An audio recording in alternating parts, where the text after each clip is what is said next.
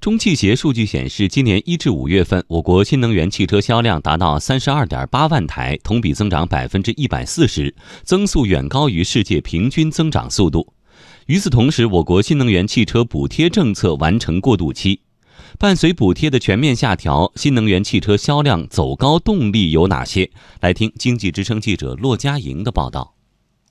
五月，我国新能源汽车共销售九点二万辆，环比四月增长百分之三十，同比增长一点四倍。而一到五月，新能源乘用车销量更是达到了三十二点八万辆，同比增长百分之一百四十。除了在国内的销售走高之外，中国新能源车在世界市场的表现也不断提升。今年一到五月份，全球新能源乘用车销量达到五十八万台，同比增速达到百分之五十四，其中中国市场份。份额占到百分之四十九。全国乘用车市场信息联席会秘书长崔东树分析认为，新能源汽车销量增长强劲是政策与市场双驱动的效果。新能源车在今年的一到五月份表现特别突出，同比增长百分之百以上的增长速度。首先，第一个是政策方面更加顺畅给力，尤其是在比较早的时候就已经明确了分段式的一个退补的一个方案。与此同时，补贴的目录车型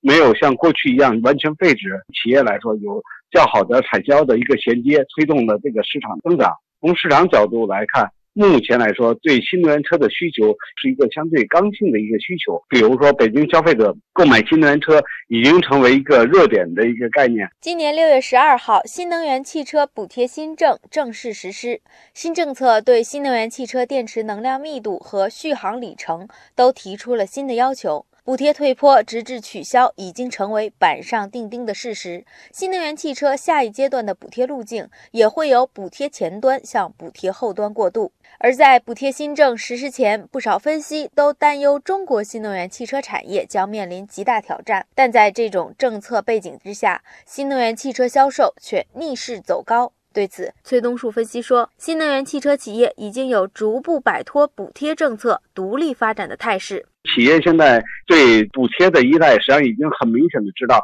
国家补贴在一个快速的、大幅的降低之中，依托补贴去发展的话，那将可能使自己丧失一个战略发展的一个机遇。与此同时，目前属于这种大家竞跑的一个时间点，所以在这时候应该说多存一些新能源的积分，然后多。降低自己的油耗，对自己的长远发展也比较有利，所以对企业来说，发展新能源的这种态度，我觉得日益的市场化吧，更加以市场为导向。纵观上半年新能源车的销售数据，坊间此前预期新能源车在补贴退坡之后前景悲观，但事实可能恰恰相反。在政策与市场的双轮驱动下，我国新能源车的销量增长仍然突出。尤其是五月份之后，部分上市的新车型价格更加务实，极有可能形成风景这边独好的走势。崔东树预计，下半年新能源汽车销量市场仍然会保持较好的发展。随着我们新能源车的产品已经逐步的快速的升级，续航里程大幅的提升，